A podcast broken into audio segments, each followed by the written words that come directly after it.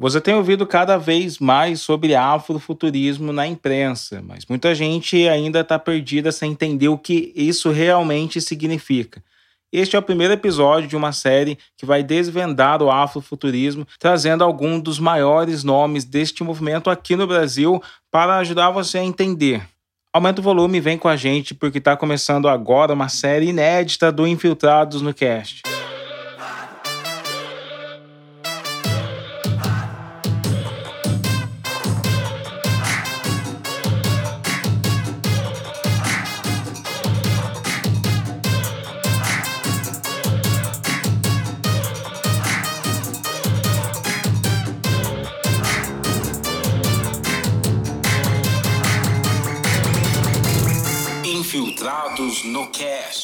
Antes de seguir para o nosso episódio, vou deixar alguns comentários e quem já me acompanha nas redes sociais já está sabendo que desde o do final do ano passado eu estava anunciando que, tô, que estou produzindo um romance afrofuturista e semana passada saiu na coluna da Mônica Bergamo, da Folha de São Paulo, a, a editora que eu vou publicar, que é simplesmente a HarperCollins. HarperCollins uma gigante do mercado nacional, um grupo editorial que já existe há cerca de 200 anos e que publicou originalmente Tolkien, O Senhor dos Anéis, e também o George Martin com as Crônicas de Gelo e Fogo. Ela também publicou um livro que eu gostei muito que é, que de ler desse ano, que é o, o Reformatório Níquel, do Colson Whitehead, o livro, inclusive, que ganhou o Pulitzer e tornou ele o primeiro autor negro a ganhar dois Pulitzer na história do prêmio. Já publicou também Philip Cent lá nos Estados Unidos, Tina Turner, e agora vai publicar o Alessandro aqui no Brasil com o Afrofuturismo, o Último Ancestral, um romance que vai chegar pesado em meados de 2021. Deixa anotado aí na sua agenda para acompanhar e eu vou falar sobre isso em vários outros episódios aqui do Infiltrados no Cast. Último recadinho rápido, quero lembrar vocês que a gente tem o canal no Telegram, tem o link aqui na descrição do, do podcast, você clica lá e fica recebendo as notícias. Quando sai episódio, a arte do, do episódio também, outros links e outras coisas, entrevistas de alguns participantes do podcast e as minhas em outras redes sociais também. Bora falar de afrofuturismo. Essa é uma série que eu queria é, produzir ela há, há um bom tempo, assim, já estava desde quando eu comecei Infiltrados no Cast, eu já tinha na minha mente fazer uma série de afrofuturismo.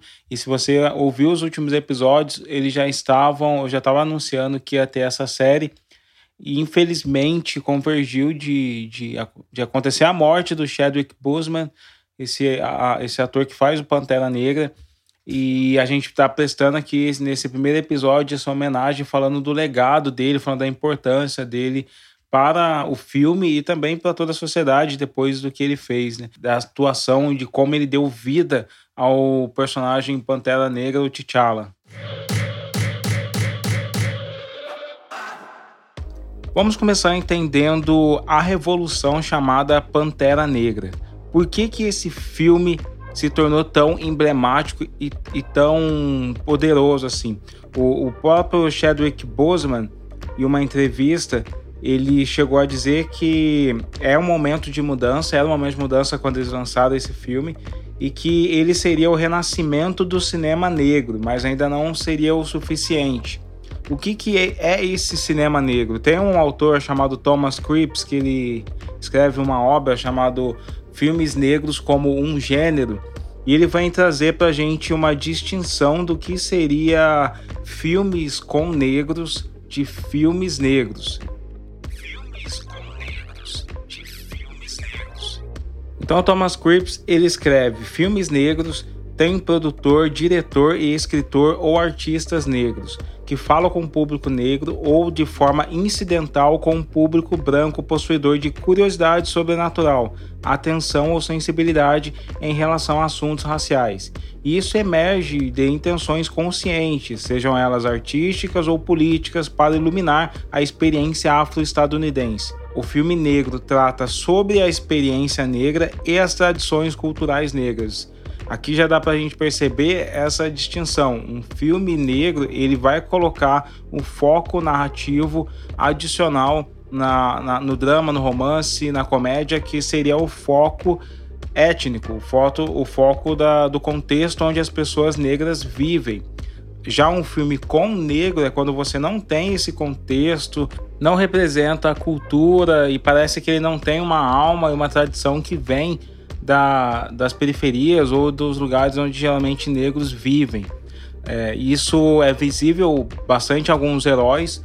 Por exemplo, o Lanterna Verde, que a gente se acostumou na, no SBT, ali no começo dos anos 2000, se não me engano, que tinha passava a Liga da Justiça lá na, na televisão ele era negro, mas não fazia diferença nenhuma. Se troca o tom de pele dele, não faz diferença nenhuma do, personagem. Então, nesse contexto, é, é uma fetichização mesmo, porque a, aí você só vê o corpo negro ali, é basicamente só a cor negra que está sendo colocada em evidência. Isso também acontece com outros heróis. Eu gostava bastante de um que é o Spawn, Soldado das Trevas, também é um, é um soldado negro, mas que tinha o contexto social negro raso, né? Coisas que a gente encontra em filmes do Ed Murphy, encontra em filmes do Black Exploitation, que foi o um movimento de filmes negros ali na década de 60, 70 nos Estados Unidos, que trouxe Shaft. A gente encontra isso em alguns filmes do Will Smith da década de 90. Então, todo essa esse cinema negro, ele já existia, ele corria meio que paralelo ao cinema branco. Essa é uma realidade que você pode ver se você não conhece naquela série Hollywood que tem na Netflix. Mostra um pouco das dificuldades de produzir cinema com pessoas negras e temáticas negras, porque eles não eram aceitos em todos os cinemas. Então, os filmes negros ficavam reduzidos a, ao seu nicho, que era muito desproporcional. desproporcional. Para vocês terem ideia, em 1920, ali, década de 20, nos Estados Unidos, você tinha 120 salas no país todo que eram salas de cinema que passavam filmes negros, contra 22 mil salas que passavam os filmes tradicionais brancos de Hollywood. Essa segregação deixou um resquício em Hollywood que é a crença de que filmes negros eram só coisas de nicho, coisas de um reduto afro, seja americano ou, seja afro-diaspórico, sabe? Eles acreditavam que só esse, o grupo de negros queriam ver esse tipo de obra. Por isso que Hollywood, se vocês lembrarem ali do começo dos anos 2000 na internet, tinha muita gente que começava a usar com essa, esse termo quem lacra não lucra, é, vai trocar o personagem, vai falir, o filme não vai dar certo, ninguém vai assistir, as bilheterias não vão, não vão render. Então, quando o Pantera Negra chega e se torna uma das. Ele chegou a ser uma das 10 maiores bilheterias da história mundial. História mundial. Agora ele está em 11 posição. Ele quebra, ele rompe esse lacre, ele destrói, ele devasta esse mito de acreditar que filmes feitos por pessoas negras, produzidas por pessoas negras e pensadas roteirizadas e, fotografadas por pessoas negras não atingiriam a mesma, o mesmo poder comercial que qualquer outro filme. Né? O Pantera Negra ele, ele revoluciona nisso. Revoluciona nisso. Por isso que o Chadwick Boseman ele diz que é o renascimento do cinema negro, porque ele rompeu agora esse lacre jogou na cara de todos os racistas que sim, filmes produzidos por escritores negros, histórias criadas por mentes negras, elas têm o poder de falar para todo mundo, inclusive pessoas brancas, assim como filmes de pessoas brancas foram empurrados e, e falaram com todos os tipos de etnias ah, em todos os lugares do mundo. E aí o reconhecimento também chegou no Oscar, porque ele foi o primeiro filme de super-herói a ser indicado como o melhor filme na história da premiação. Ele ganhou alguns Oscars, né? Teve a, a primeira mulher negra a ganhar o Oscar de melhor figurino, foi da Ruth Carter. E também teve a Hannah Bachelar, que foi a primeira negra indicada e também a primeira negra vencedora do Oscar de melhor design de produção. Eu conversei com o Fábio Cabral, que é, para mim, o precursor do afrofuturismo na literatura brasileira. Ele foi uma das primeiras mentes, primeiros escritores a produzir isso, a trazer isso de uma maneira impactante para o Brasil. Entre os seus livros estão O Caçador Cibernético da Rua 13 e A Cientista Guerreira do Facão Furioso. O Fábio Cabral estará com a gente nesses quatro episódios de Afrofuturismo, fazendo seus comentários. E você pode seguir a arroba dele que vai estar marcada na descrição do episódio. Olá, primeiramente eu quero agradecer o convite do Alê para essa conversa. Eu vou tomar licença aqui e vou ler um pouco de um texto, os trechos de um texto que eu escrevi sobre o filme, logo no calor do filme. O texto se chama O Grande Texto que Vocês Estavam Esperando sobre Pantera Negra. Seguinte, abre aspas. A dádiva veio das estrelas, e as estrelas são os próprios ancestrais. Os primeiros seres humanos, filhos do continente, criaram as primeiras civilizações, as primeiras ciências e tecnologias. Os deuses não são astronautas, são filhos da Terra, capazes eles mesmos de criarem seu próprio futuro. Muita coisa já, já se remexeu aqui dentro logo nos primeiros minutos. Essa história causa esse efeito. Nunca permitam que diminuam a importância do que o filme tem para você. Não precisa explicar para ninguém. Quem sentiu, sentiu. Não perca tempo discutindo nem tentando provar nada. A ficção causa explosões de inspiração e força para lutar as batalhas no mundo real. A ficção tem esse poder de nos reconectar com as nossas lendas ancestrais. Não permita que ninguém diminua a importância que o filme tem para você. Esse filme é uma declaração de amor a todas as pessoas pretas do mundo. Pantera Negra é muito mais que um filme. É o melhor filme de super-heróis já feito. Estou mais que ciente que se trata de uma ilha negra num mar branco, mas isso não importa agora. O que importa para mim é o sorriso e os olhos brilhantes das crianças e as lágrimas e os espíritos renovados dos adultos. Um filme que vai muito além de um mero protagonismo negro. O que importa para mim é, além de construir novas pontes para garantir o nosso futuro, Pantera Negra é certamente um dos acontecimentos acontecimentos culturais mais importantes da década. Vida longa ao rei! As estrelas estão realmente próximas. Louvados sejam os ancestrais. Fecha aspas. O que eu li aqui foi o, o início e o final desse texto que está no meu blog, no blog Fábio Cabral. Né? E isso aqui, esse trecho ilustra a importância que o filme tem para mim, a importância que o Chadwick, Chadwick Boseman, que os ancestrais o tenham, né? a importância que ele tem para mim e para todas as pessoas pretas e para várias, se não todas as pessoas pretas do mundo.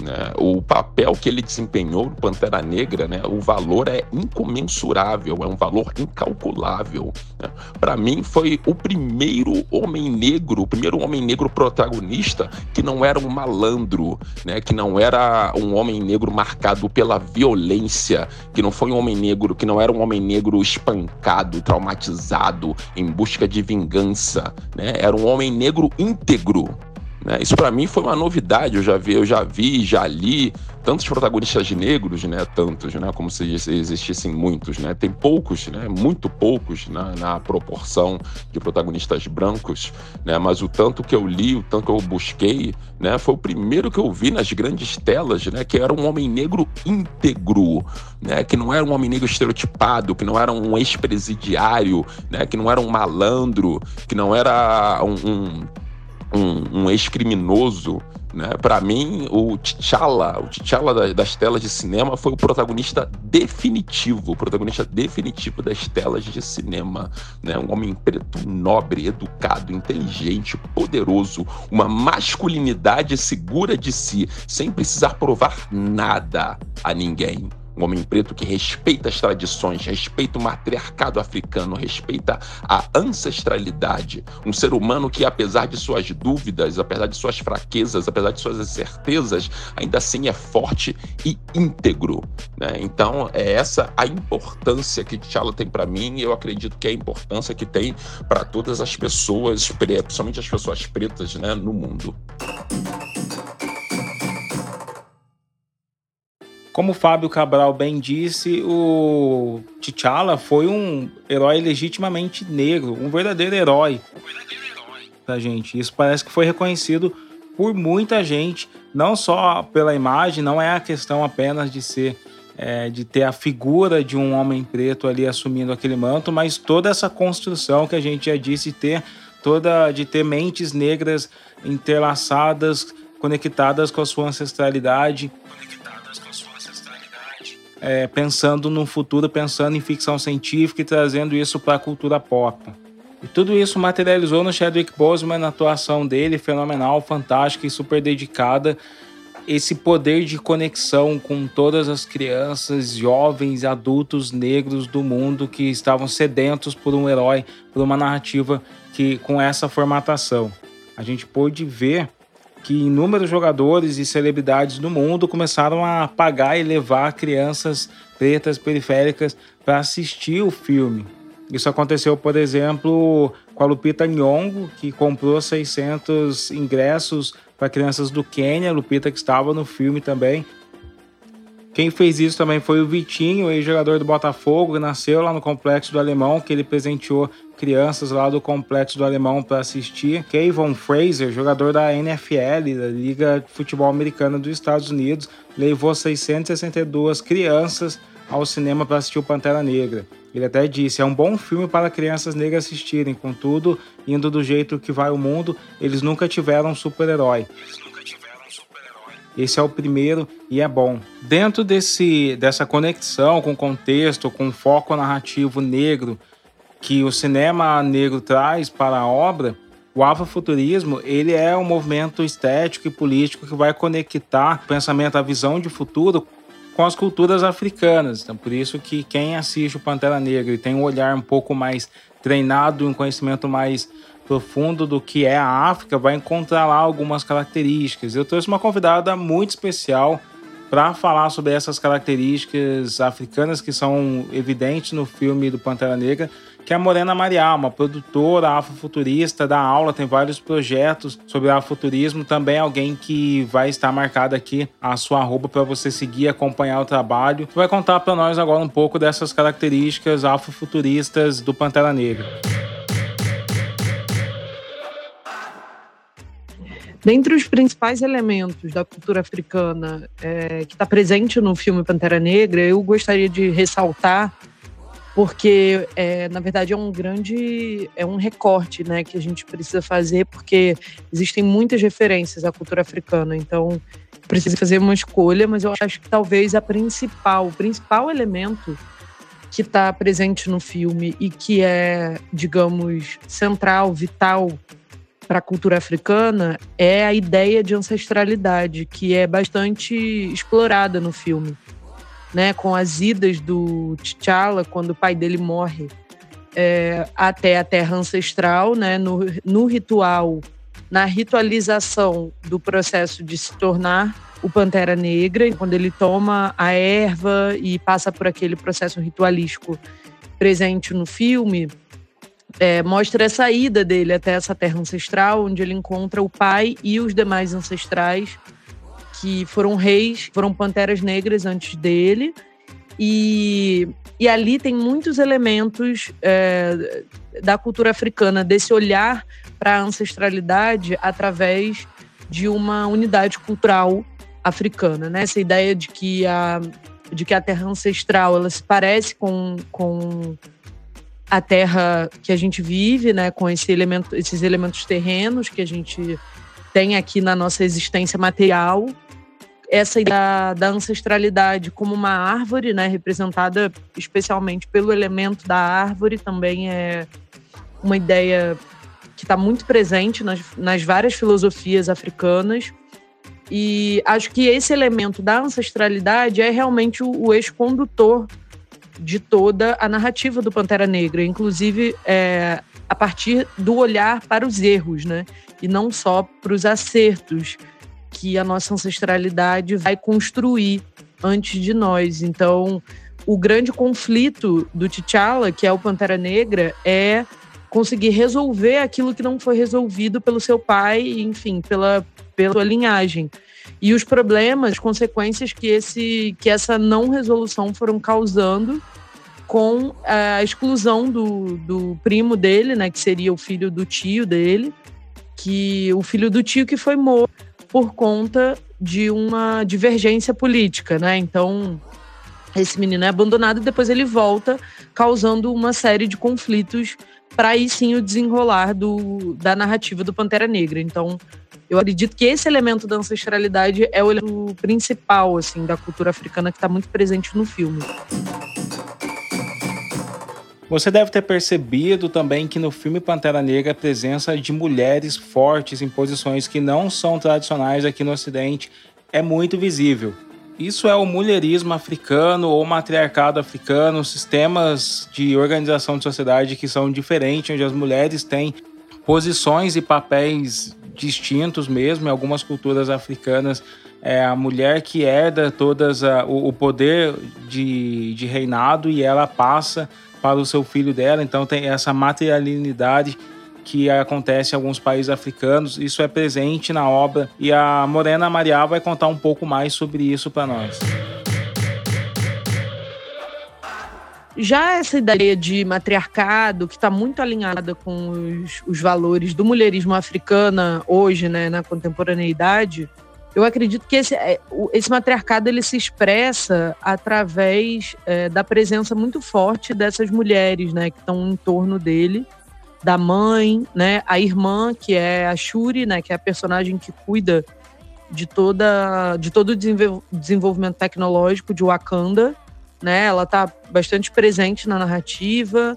Tem uma cena especificamente onde eu acho que esses valores se expressam muito bem, que é. Vou ter que dar um spoiler, então se você não, não viu o filme, não quer saber, não ouça essa parte, passa pra frente. Mas há um pedaço no final, quando a Okoye tá é, num conflito com o personagem que interpreta o, o marido, namorado dela, né, na, no filme ele pergunta para ela se ela vai entrar em conflito com ele por causa, por causa do, do apoio dele ao Killmonger. E aí ela fala que ela mataria ele nesse propósito dela. E aí ele se ajoelha e aí todo o povo dele também é, se submete à autoridade da OPE. Para mim fica bem expresso ali quem é que manda na, na brincadeira, né? Acho muito interessante também que quem consegue levar o, o Pantera Negra, o, o T'Challa, a, tanto a vida, né, que é a mãe que traz ele à vida, e depois quem reconduz ele ao trono de Pantera Negra é a personagem da Lupita Nyong'o, né, que faz a, a namorada dele, com a ajuda da mãe e da irmã. Então, de novo, as mulheres dando um tom em torno da, da narrativa e também, de uma certa forma, é, tendo papéis decisivos né, na, nessa narrativa. Eu acho que essa ideia, né, ou a própria abstração de que um rei ele só é colocado em seu trono quando ele é levado até esse trono por mulheres é uma ideia bastante africana e que, que eu acho bem os valores matriarcais. Eu quero destacar aqui também algumas influências africanas que estão muito, muito evidentes ali na, no filme. Tem, por exemplo, uma tribo de guerreiros que se disfarçam de simples fazendeiros. Se vocês lembrarem é, das cenas de quando do, das fronteiras de Wakanda, parece que são simples fazendeiros trajando cobertores e montando cavalos. Isso é inspirado no, nos Basotos, uma tribo que existe lá no reino da África do Sul chamado Lesoto. Essa tribo, inclusive, usa esses mesmos cobertores e eles utilizaram a simbologia desses cobertores ali também para a, a construir esse filme. Uma outra evidência que é o, o texto Wakandan, essa escrita de Wakanda, essa escrita que seria a linguagem do país Wakanda, é inspirado em símbolos nigerianos chamados Nizibidi. Em algumas cenas, a rainha mãe, interpretada pela Angela Bassett, entra com um chapéu redondo, parece um grande disco, que foi emprestado ali da cultura Zulu esse disco é chamado de Easy Collar, é um chapéu usado por mulheres casadas e era tradicionalmente moldado com folhas de grama com tecido de algodão. Então, quando a gente fala que o afrofuturismo tem esse poder de fazer as pessoas negras existirem no futuro, é porque todos esses, a maior parte dessas culturas e, e tribos e etnias que foram apagadas, silenciadas ou diminuídas, encolheram muito assim o seu tamanho, elas provavelmente poderiam ser extintas até mesmo do imaginário é, social. Na verdade, em muitos países como aqui o Brasil, a ideia é que a África é um país só, né? A gente olha para lá, para aquele continente vasto e acha que só vai encontrar um tipo de pessoa quando a gente pega o afuturismo e quando a gente vê essas figurinistas que ganharam o Oscar com Pantera Negra, trazendo essas referências, esses povos, essas outras culturas, outras etnias passam a existir para nós e também na nossa visão de futuro. Isso é uma coisa magnífica que o afuturismo faz e por isso que as pessoas estão se apropriando dele como esse movimento social e político mesmo, porque é, é fazer com que as nossas tradições ancestrais existam na nossa ideia de futuro e não sejam obliteradas pelas tecnologias que acabam criando uma nova colonização. O filme Pantera Negra foi realmente essa revolução de todas as dimensões, né? Essa revolução comercial, essa revolução da estética, essa revolução cultural. E foi muito chocante para mim descobrir que o, o Chadwick Boseman gravou esse filme enquanto ele fazia o tratamento de câncer, e esse e vários outros filmes. Né? Ele foi um herói dentro e fora da tela. É, para quem não sabe da minha história, eu tenho uma, eu perdi a minha mãe pro câncer há uns anos atrás. E então eu sei exatamente o quanto esse tratamento é doloroso, o quanto esse tratamento ele é degradante assim para as pessoas mesmo. Ele consegue reduzir as suas forças de, em um nível desumano e ver que o Boseman conseguiu é, de alguma maneira ocultar isso das pessoas e interpretar o Pantera Negra e, e entendendo o seu papel, entendendo o que ele estava fazendo pro imaginário das pessoas, entendendo que ele viveria eternamente, ele vai viver eternamente na mente das pessoas, como o Pantera Negra na mente de crianças de todas as próximas gerações com Pantera Negra, ele sabendo disso, ele suportou todo o tratamento para concluir o seu trabalho, que te deixou algumas outras cenas do próximo filme, se eu não me engano, deixou essas cenas prontas também, e a Disney agora, Marvel está tentando entender o que fazer com esse próximo filme. O que eu espero dos próximos filmes, do próximo filme da franquia Pantera Negra da Marvel Disney? É uma pergunta bastante delicada e eu tenho até um pouco, um pouco de receio de expressar a minha opinião, ou na verdade eu não tenho opinião formada sobre isso no momento. Talvez seja um pouco cedo para falar, mas na verdade é algo que está passando na cabeça de muita gente. O ator, obviamente, ele é insubstituível. É, o ser humano, o ser humano Chadwick Boseman, insubstituível. Mas e o personagem? Ele poderia ser reescalado, mas essa opinião desagrada muita gente. Aparentemente, há um tanto de gente que deseja que o personagem T'Challa morra com ele. A gente não sabe quais são os interesses que estão envolvidos. A gente não sabe também qual o desejo das mentes criativas por detrás do projeto. Por exemplo, foi dito que uma das que o roteiro já estava sendo construído em torno do T'Challa. Né? E se o T'Challa não estiver, como é que vai ser? Uma das possibilidades que as pessoas estão jogando, a imprensa, enfim, né? não sei se é uma maquinação da imprensa, é a possibilidade da personagem Shuri, né? interpretada pela Letitia Wright. É uma, é uma possibilidade da personagem assumir o manto de Pantera Negra e Rainha de Wakanda. Né? Já que isso aconteceu nos quadrinhos. Eu vou ler aqui mais um trecho do meu livro, o grande do, do meu livro, perdão, do meu texto, o, grande texto que vocês estavam esperando sobre Pantera Negra, né, no qual falo um pouco sobre a Shuri. Né, abre aspas. Temos a Shuri original, criada pelo Reginald Hudlin no seu run de 2005 no arco Quem é o Pantera Negra. Aquela Shuri era uma garota impulsiva e ambiciosa. Era inteligente, mas não era um gênio. Ou melhor, aqui agora cabe uma correção. Na verdade, ela sempre foi inteligente quanto T'Challa, né? Só que isso não foi super explorado. Né? Na verdade, foi mostrado sim, né? Depois que eu reli o, o, o arco, né? Desde o início. Né? Ela era tão inteligente quanto T'Challa, mas isso não era tão explorado, tão evidenciado, né? tão posto em evidência como é no filme. Essa Shuri, pouco, pouco a pouco, foi, foi se desenvolvendo, crescendo, até se tornar uma mulher poderosa e finalmente rainha de Wakanda e a nova Pantera Negra. Isso aconteceu quando T'Challa acabou morrendo nas mãos do Doutor Destino, né, que matou Pantera Negra na trairagem, né, matou T'Challa na trairagem. E aí a Shuri, que no, no, no run dela, quando ela apareceu em 2005, desde o início ela, ela ambicionava se tornar a rainha de Wakanda. Né? E aí, quando o irmão morreu, né, com muito receio né, e com muita tristeza, ela assumiu o manto para salvar o Wakanda do Doutor Destino. Infelizmente, ela morreu se sacrificando para defender o Wakanda de um ataque do Thanos.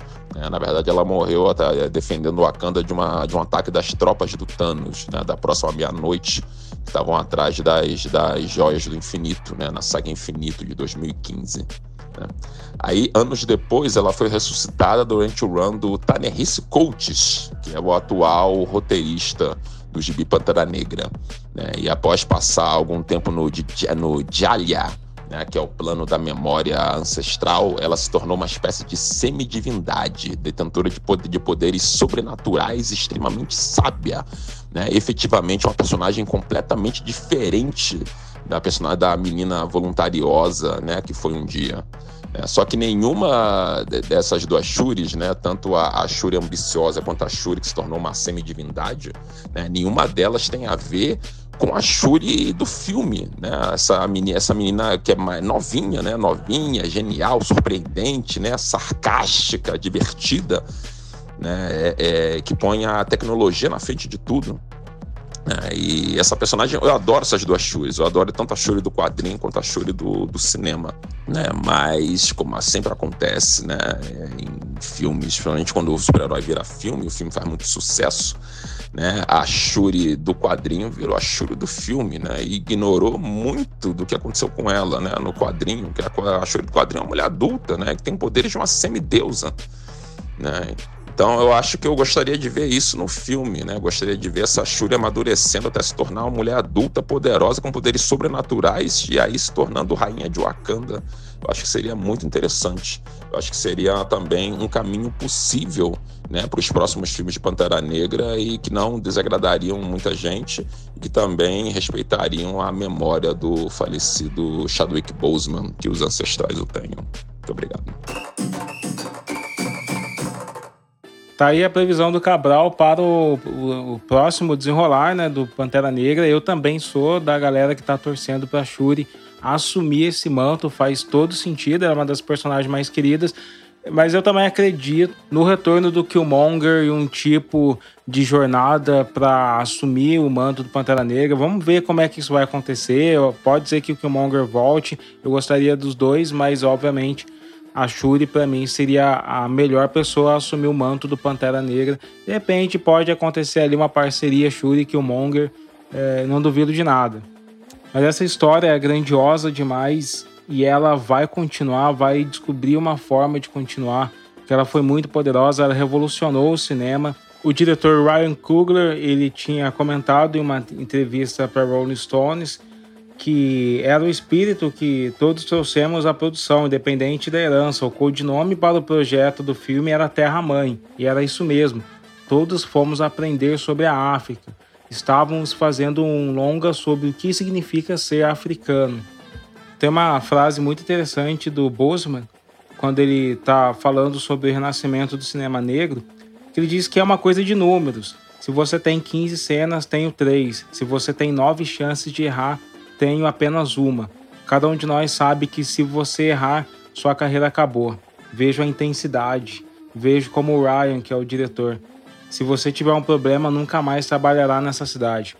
E então eu imagino como todas essas pessoas envolvidas nesse projeto estavam é, imersas nessa, nessa tensão de e se esse projeto não der certo, né? Quando foi anunciado Pantera Negra, tinha todo, todas aquelas pessoas, haters, falando filmes de negros na internet, e eles chegam e abrem as portas e criam essa revolução, e a partir dali a gente começa a ver outros roteiristas negros sendo inseridos em vários projetos da Marvel e também da Netflix, da Amazon, em tudo quanto é lugar. Falta chegar aqui no Brasil, né? A gente vê esse renascimento do cinema negro brasileiro. Porém, tem muita gente boa trabalhando para isso acontecer. Tem a Morena Mariá, tem o, o próprio Fábio Cabral. Eu mesmo estou trabalhando e escrevendo muita coisa para fazer isso acontecer. Então, logo a gente vai ver uma produção afrofuturista brasileira chegando aí em algum streaming, na televisão, alguma coisa rolando. O que a gente tem bastante aqui no Brasil é a literatura afrofuturista e a gente tem também o afrofuturismo na música. E esses são os temas dos próximos episódios dessa série. Então fica ligado aí, já vou dar um spoiler porque a gente vai ter a participação da Gabi Amarantos aqui no, no episódio sobre afrofuturismo na música. E a gente ainda tem muito o que conversar, né? Vamos falar um pouco sobre os fundamentos do afrofuturismo, a diferença do afrofuturismo com a ficção científica tradicional. Tem muita coisa para rolar aqui nessa série. Continua acompanhando a gente. Lembrando que quem é apoiador do Infiltrados no Cast recebe lá no e-mail todos os links e referências dos episódios, recebe umas coisas a mais ali. E tem o grupo de Zap, que é o grupo de apoiadores infiltrados, né? Infiltrados no Zap. Para quem apoia a gente também através do apoia.se barra infiltrados no cast. Ajuda a gente espalhando esse episódio e conta para todo mundo que ele é só o começo, tem mais coisas ali pra gente contar. Vamos desvendar juntos o afrofuturismo. Eu volto a semana que vem e é isso aí.